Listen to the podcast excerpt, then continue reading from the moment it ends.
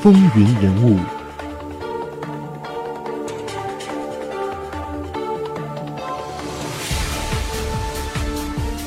亲爱的听众朋友们，大家好，欢迎收听《风云人物》，我是华丽。在上一期的节目当中，我们为大家介绍了美国的三位总统，第九任、第十任和第十一任。那我们今天的节目当中，自然就要向大家推出第十二位总统了。那他就是扎卡里·泰勒。关于扎卡里·泰勒有一个很有意思的故事，想先跟大家分享一下，然后我们再回过头去看看泰勒他的生平以及他的政治生涯。我们知道，在美国，宗教是社会和政党政治的非常重要的一部分啊。那么，尤其是在十九世纪的三十年代到四十年代。当时呢，是随着反奴隶制运动的兴起，宗教社团组织是日益剧增。那么，崇尚教义呢，在当时来说，真的是天经地义的事情。这个时候，就任美国总统当然也要遵守宗教的规矩，而泰勒，美国历史上的第十二任总统呢，他就是一个非常虔诚的圣公会教徒。他虽然在当时他没有正式的入教，但是他却一直坚持参加圣公会的礼拜仪式。那按照这个宪法，当时啊，泰勒应该是在一八四九年的三月四号就宣誓就职的，但是呢，很不凑巧，在这一天正好是礼拜天，所以呢，他就必须要到圣公会教堂去做礼拜。那这样一来，时间上的冲突，他就提出来说，把这个宣誓就职的日期改在下星期一，也就是三月五号举行。这样一改变啊，首先让他成为了美国历史上第一位推后一天就职的总统。另外，他的这个决定，同时也是创下了参议院议长埃奇逊为一天总统的奇闻。因为我们知道，按照宪法的规定，美国的第十一任总统詹姆斯·波尔克任期是到一八四九年的三月三号。那么这一天午夜十二点的钟声一敲响，标志着三月四号开始了，波尔克就是卸任了，就不再是总统了。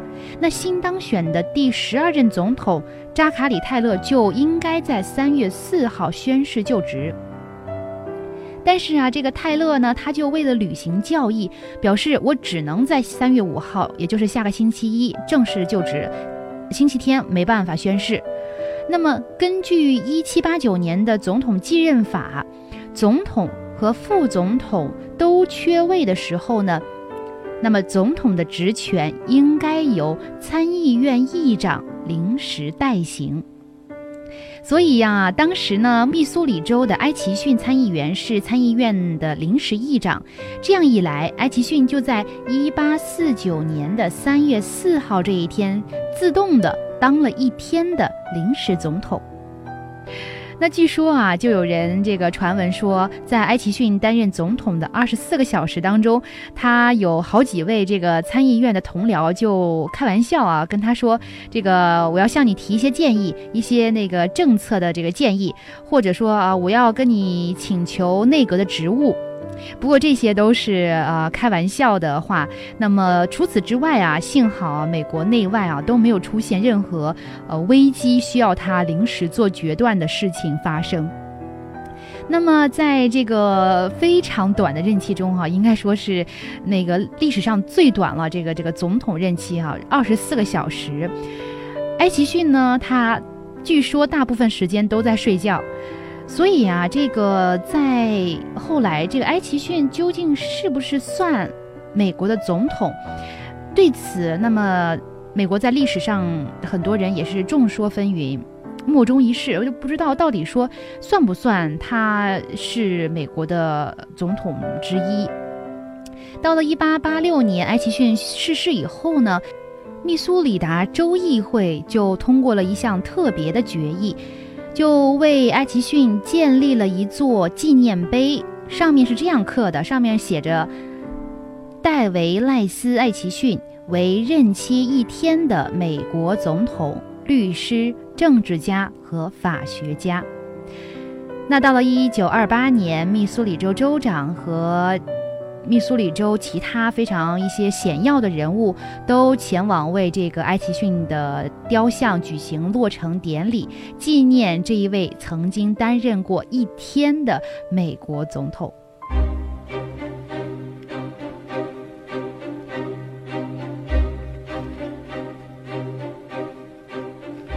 好，下面我们来看一看美国的第十二任总统扎卡里·泰勒。扎卡里·泰勒，美国的政治家，也是一位著名的军事家。这位总统啊，他其实是戎马生涯四十载，他是一位将军，曾经长期的守卫着边疆阵地，而且是拼杀于墨西哥战场。相反的，他没有任何的政治经历。他成为总统啊，完全是因为在十九世纪的四十年代，美国统治阶级扩张的热潮把他推到了总统候选人的位置。那么又因为他军功卓著，就赢得了竞选胜利而入主白宫。尽管啊，他是在战场上屡屡的获胜啊，那么人们也给他了一个称号，叫做这个机灵的大老粗。那为什么有这样的称号呢？在接下来的节目当中，我们会为大家解释。还有人呢称他为最大的英雄，但是呢，在战场上是军功卓著，政治生涯呢却是不如人意。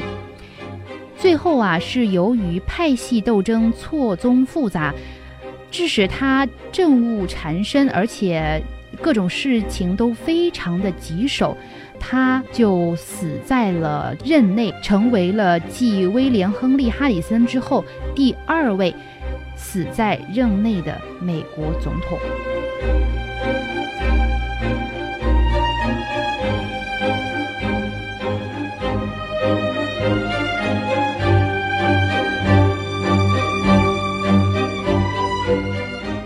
勒的先辈呢，是一六二零年由英国移居美国大陆的。他的父母啊，都受过很好的教育。泰勒的父亲理查德·泰勒，独立战争的时候呢，曾在华盛顿的麾下担任中尉军衔。后来啊，他做过治官、县长、州议员等等。那么泰勒的母亲呢，也是受过良好教育的妇女。泰勒父亲在年轻的时候非常的热衷于探险，那么他对于那些没有开垦的肯塔基州的土地呢是十分的向往，所以啊，在一七八四年的秋天，他就带着他怀孕的妻子、两个孩子，还有一些奴隶，就赶到了肯塔基州去开辟新的农庄。上路的第二天呢，也就是十一月二十四号的夜晚。扎卡里·泰勒就出生在弗吉尼亚的奥林奇县境内的一间小木屋里。那因为生产啊，这个母亲就不能赶路了，就带着孩子们暂时就留在了弗吉尼亚。他的父亲还有其他人呢，还是继续前进。后来他们家就在肯塔基开拓了一万英亩左右的土地，可以说土地是遍及好多个县。那么这里呀，真的是一片荒原，人烟稀少，只有十几户人家。到了晚上啊，屋外都能听到那些饿狼在嚎叫。不远处呢，就是原始森林。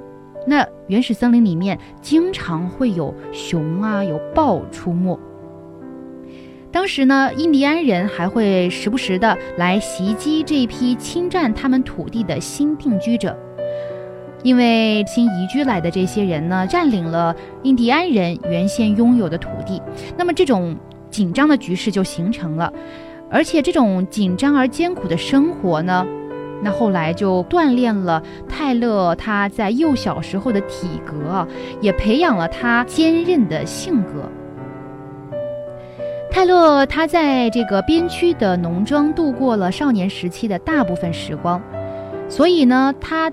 在年少的时候呢，受的正规教育非常的少，他的母亲就成了他的启蒙老师。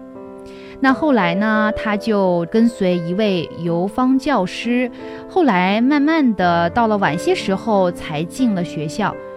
泰勒他从小啊就非常的向往当一名军人，所以在一八零三年的时候，长到十八九岁的时候呢，泰勒就参加了肯塔基民团。后来经过他的表亲，也就是美国的第四任总统詹姆斯麦迪逊。向杰弗逊总统推荐。一八八零年五月三号的时候呢，泰勒就被委任为第七步兵团的少尉军官。从这里开始啊，泰勒的军旅生涯就开始了。那泰勒加入了正规军以后啊，他的晋升非常的快。戎马生涯四十年，也经历了好多场重大的战事。一八一一年，也就是泰勒刚结婚不久一年的时间，就调到了印第安纳特区的诺克斯堡和哈里森堡驻防。再过了一年，一八一二年，第二次对英战争爆发，他就投入对印第安人的作战。指挥作战的呢是威廉·亨利·哈里森将军，也就是美国的第九任总统。当年的九月啊，印第安人是攻打了哈里森堡。